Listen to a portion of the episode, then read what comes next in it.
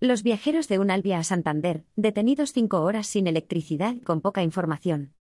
Debido a una avería eléctrica y complicaciones en el rescate, quienes iban dentro del tren estuvieron cinco horas sin iluminación, ni ventilación y sin poder usar el baño.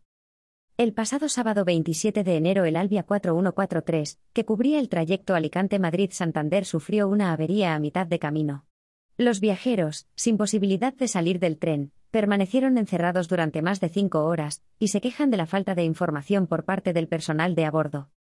Este tren circula todos los días, con salida de Alicante a las 10 y 26, parada en Madrid a la 1 y 23 de la tarde y llegada a Santander a las 5 y 47 de la tarde. Entre Alicante y la localidad palentina de Villamuriel de Cerrato circula por vías de alta velocidad. Es en este municipio donde el tren cambia el ancho de vía, y la tensión de alimentación para continuar hasta Santander haciendo uso de la línea convencional que une Palencia con la ciudad cántabra. Fue precisamente en este punto donde comenzaron los problemas. Al poco de pasar por el cambiador de ancho, y a escasos metros de la estación de Palencia, el tren se detuvo a las tres y cuarto. Una incidencia técnica que, si bien es normal que suceda, ninguna máquina es infalible. Las personas que viajaban en el tren denuncian que Renfe gestionó bastante mal. Renfe tardó una hora en informar de la incidencia. Según ha informado a Viajar en Tren una de las viajeras que iba a bordo, el interventor del tren tardó bastante rato en avisar de que el tren se había detenido por una avería en el suministro eléctrico. Hecho que ya habían constatado los viajeros dado que el tren estaba apagado por completo, sin iluminación ni ventilación. A partir de ese momento, la comunicación entre el personal y las personas afectadas no fue más fluida. La primera actualización fue tras una hora detenidos. Cuando los viajeros preguntaban, la respuesta es que no había más información.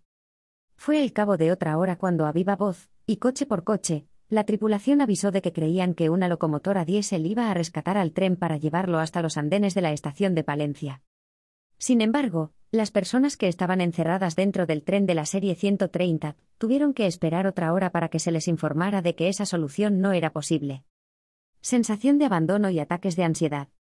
Tal y como denuncia la viajera que se ha puesto en contacto con viajar en tren, la sensación de abandono por parte de la empresa se sumó a otros factores como que estaban las luces apagadas. De manera puntual, el personal encendía las luces haciendo uso de las baterías. No había calefacción ni ventilación. Al ser un tren de alta velocidad, está presurizado, como los aviones, y no dispone de ventanas que se puedan abrir. Los baños no se podían usar ya que el vaciado del inodoro no funcionaba, causando que todo se acumulara. Todo esto causó mucha angustia y ataques de ansiedad entre los viajeros. Entre los que había bebés y personas ancianas. Dado que el tren se encontraba detenido en una zona de vía doble, el personal negó, por seguridad, la posibilidad de abandonar el vehículo y caminar hasta la estación de Palencia. No fue hasta que pasaron cuatro horas parados cuando Renfe comenzó a ofrecer agua de manera gratuita. Pasadas las cinco horas, se inició la evacuación con el cambio a otro tren por la vía paralela mediante rampas. El viaje terminó en un tren de cercanías entre Palencia y Santander. Dada la complicación en el rescate, que tomó más de cinco horas a pesar de la proximidad del tren a la estación de Palencia, los autobuses que Renfe había contratado para llegar hasta Torrelavega y Santander tuvieron que abandonar la estación de la capital provincial por exceder el turno de los conductores. Finalmente, tras la evacuación, los viajeros reanudaron su viaje hacia Santander sobre las nueve y cuarto de la noche a bordo de un tren de cercanías, y llegaron a su destino a las doce y dieciséis de la noche, con seis horas y veintinueve minutos de retraso sobre la hora prevista.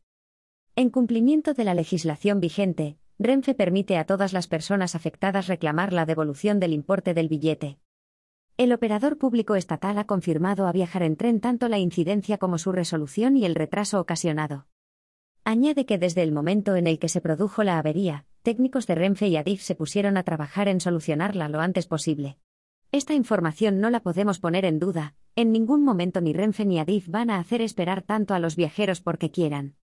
A Renfe no le interesa afrontar las consecuencias de un fallo de este tipo, que son más de las que pueden parecer a simple vista, y a Adif no le interesa tener la vía interceptada, interrumpiendo el tráfico ferroviario. Y es que, aunque en este tramo haya vía doble, en la práctica son dos vías únicas juntas ya que la vía afectada es de ancho ibérico, y la otra es de ancho internacional. Es indudable que si el rescate tardó cinco horas en hacerse es porque no se pudo hacer nada más. Cumpliendo los protocolos de seguridad. En esta publicación no vamos a hablar de la idoneidad de interrumpir el tráfico de la otra vía para permitir que los viajeros puedan salir a tomar el aire o, en este caso particular, caminar hasta la estación. Renfe debe mejorar la comunicación de las incidencias. Sin embargo, en la respuesta a nuestra consulta, Renfe afirma que informó a los viajeros a través de todos sus canales de comunicación. Sí, es algo que también es cierto. Pero, ¿se puede considerar una buena comunicación informar al cabo de bastante rato y actualizar cada hora? ¿Se merecen esto los viajeros? No es la primera vez ni va a ser la última en la que un tren de Renfe sale tarde o sufre una avería, y la información que reciben los viajeros por megafonía es nula o tarda mucho tiempo en darse. Es una queja constante en redes sociales, y a quien escribe le ha pasado varias veces en trenes de cercanías, de media distancia, Van y Albia. Cuando se producen incidencias de este tipo, es habitual que la información llegue antes a Twitter que a las personas que la están sufriendo. Y una empresa como Renfe no puede esperar que quienes están dentro de un tren esperando a que se mueva tengan una cuenta en esta red social para ver qué pasa. Muchas veces el personal del tren no informa porque ni ellos mismos saben qué sucede o no saben cuándo se va a iniciar la marcha. Pero un mensaje por megafonía del estilo estamos detenidos ante una señal en rojo, el tren comenzará a moverse en cuanto se ponga en verde calma a las personas que van en el tren. Y evita que, quienes ignoran cómo funciona el ferrocarril, crean que el tren está parado porque el maquinista quiere. Ante esta incidencia en concreto, lo ideal habría sido que el interventor informara por megafonía de la incidencia a los pocos minutos de detenerse. Y, aunque no tuviera más información, repetir cada 15 minutos, como mucho, que Renfe y Adif están trabajando en solucionar el problema. Estamos hablando de un tren detenido varias horas sin luz, sin calefacción, sin ventilación y sin baños utilizables. Los viajeros se merecen ser informados mejor. Es algo básico para evitar que se sientan abandonados quienes necesitan llegar a su destino, y han pagado un billete a cambio del servicio de transporte. Es algo básico para evitar que esas personas tengan una imagen más negativa sobre el ferrocarril. Y este no es un caso aislado de este tren, ni responsabilidad de su tripulación. Seguramente, como siempre hacen, lo dieron todo durante la incidencia que ellos también sufrieron. A tenor de lo habitual que es la falta de información, es un problema de política de empresa. Las incidencias son inevitables. Los trenes o los elementos de la vía siempre se van a averiar, aunque el mantenimiento roce la perfección. Pero la manera en la que tanto Adif como Renfe, o cualquier otro operador, trate a los viajeros durante la incidencia, es esencial para darles un trato humano y ayudarles a mantener la calma. Y para que no renieguen del ferrocarril, optando por otros medios de transporte.